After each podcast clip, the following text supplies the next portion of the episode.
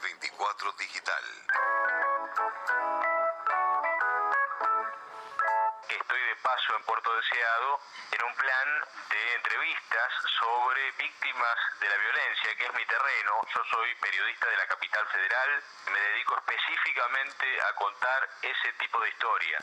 Empecé una recorrida en Tierra del Fuego, me tomé un avión hace como una semana desde la capital federal hasta Ushuaia para ir a charlar en Río Grande, Tierra del Fuego, con María Elena y Fabián, los papás de Sofía Herrera, que me decían esto justamente que contabas vos, que sigue la búsqueda después de tantos años. En el año 2008 desaparece Sofía Herrera, una niña de tres años, misteriosamente mientras sus padres preparaban un asado en un camping. Sin mayor explicación, en un misterio absoluto, la niña desapareció y la búsqueda continúa hasta la actualidad. Y es internacional, con la participación de Interpol, exactamente. Te estás ocupando de reflotar estas cuestiones que por allí, por uso y costumbre y por el paso del tiempo, lamentablemente la gente lo va dejando atrás, ¿no? Sí, es cierto eso, Juan. Eh, Somos de memoria corta las personas. Le dicen la memoria de corto plazo, lamentablemente. Eh, De manera que necesitamos que la humanidad necesita que constantemente le volvamos a recordar lo mismo y para eso estamos nosotros los periodistas, ustedes, yo y tantos que nos dedicamos a, esta profesión que es maravillosa, aunque implique contar historias que son muy dolorosas, como son estas que estamos nombrando. Lucio, cuando entrevistaste a los papás de, de Sofía, más allá del dolor que, que puede representar, lógicamente, la desaparición de un hijo, ¿era más o menos lo que vos te imaginabas que te iban a relatar? ¿Te encontraste con otros papás un poco más fortalecidos después de mucho tiempo? Eh, sí, Nadia, eh, la experiencia con los familiares de víctimas yo creo que es de las más potentes que podemos vivir en nuestra profesión. Uno puede entrevistar a mucha gente, eh, a famosos, a deportistas, a políticos, a gente de todo tipo. Y uno de los objetivos más interesantes, más profundos, son los familiares de víctimas. De manera que cuando yo voy ya este, sé que me voy a meter en eso, en ese ámbito. Y con los padres de Sofía Herrera estamos ante dos de los familiares de víctimas más luchadores, que hace más tiempo que vienen y que más la han remado para pedir que aparezca su hija. Yo fui con esa expectativa, de todas maneras siempre uno se sorprende, ¿no? Estamos entrando en terreno desconocido. Para empezar de la historia y en segundo lugar en el mundo de las emociones y del dolor que son de alguna manera insondables, siempre. Lucio, venimos aquí a la provincia, nos instalamos en la capital provincial, el caso Chocobar también, ¿no? Que es otro de los temas que has abordado. Así es, Juan.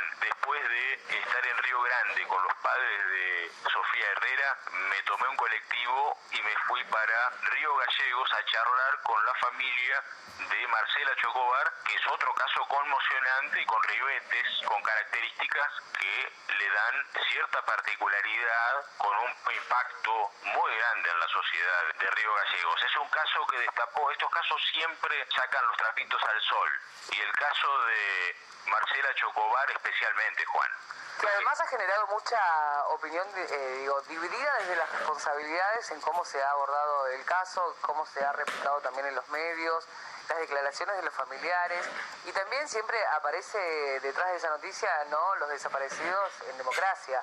Digo, cuánto se especula con esa frase y también quiénes son los que tienen que dar respuesta. Así es, Nadia. La desaparición de personas, lamentablemente, es un fenómeno que se repite. Y en todos lados, ¿eh? No tiene geografía ni época. Eh, hay países en los que la desaparición de mujeres, por ejemplo, se da en números así catastróficos. México, por ejemplo. Hay zonas de México, vieron que se sabe por las noticias internacionales que desaparecen las mujeres o aparecen cadáveres de mujeres, por decir una cosa puntual, pero hay otras zonas del planeta. Igual los títulos grandilocuentes de hoy dan cuenta de la cantidad de asesinatos, ¿no? Los carteles que están instalados mayoritariamente en Santa Fe, al menos lo que se... 45 visibiliza, muertes, ¿no? podría decir el otro día, una de, los, eh, de las estadísticas. Lucio, hablamos de lo que pasaba también eh, en este caso en Río Gallegos, hablando de lo que pasó en Río Grande. ¿Qué te trae? Nosotros lo sabemos, pero para que la comunidad deseadense también eh, pueda ahondar y saber cuál es el trabajo que venís realizando, ¿cómo llegás a Puerto Deseado? Bueno, vos sabés, Nadia, que este, fue de carambola y por enganche a través de otro familiar. Yo estoy apuntando a Puerto Madryn, donde me espera eh, Beatriz Araujo, mamá de un muchacho desaparecido hace un par de años, misteriosamente, y misteriosamente siempre quiere decir el poder está metiendo la cola muchas veces. Así que el misteriosamente es sugestivo. Es un misterio que eh, uno adivina. Eh, sí. A Puerto Madryn les decía que estoy apuntando y después al Bolsón, donde me esperan eh, Enrique y Cristina Schott, padres de una víctima vial. Y ahí está el mundo de las víctimas viales.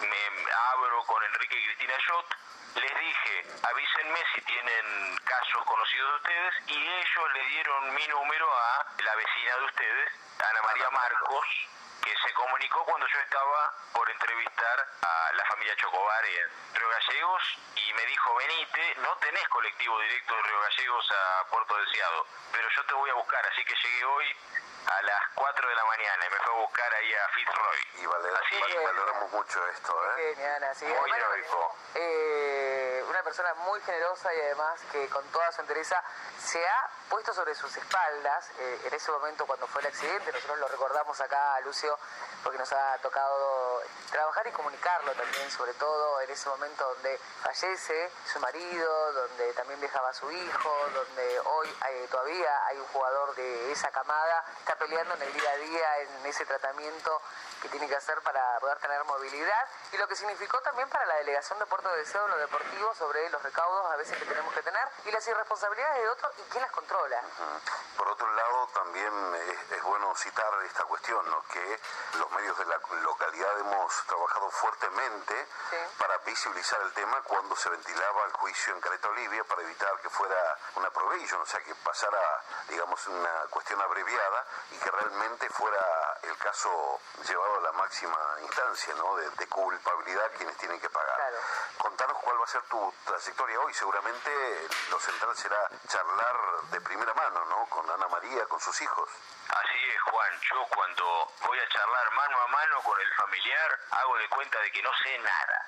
Soy un niño delante de alguien que sabe mucho, porque es tan singular, tan único lo que vive un familiar de víctima este, está la muerte de por medio, el dolor, la tragedia, está las deficiencias institucionales, sociales, mediáticas también, los periodistas también metemos la pata, eh, y frente a eso uno está ante algo como sagrado, tenés que descalzarte y escuchar, eh, aunque por supuesto que uno también prepara las entrevistas. Y agrego una cosa respecto de las tragedias viales en particular, Nadia y Juan, que estamos en el mundo de las tragedias viales ante la metodología, la forma de violencia más letal del mundo.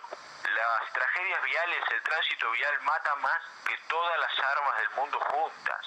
Todos los días en la Argentina muere, algunos días más, otros días menos, pero una persona por hora en la Argentina.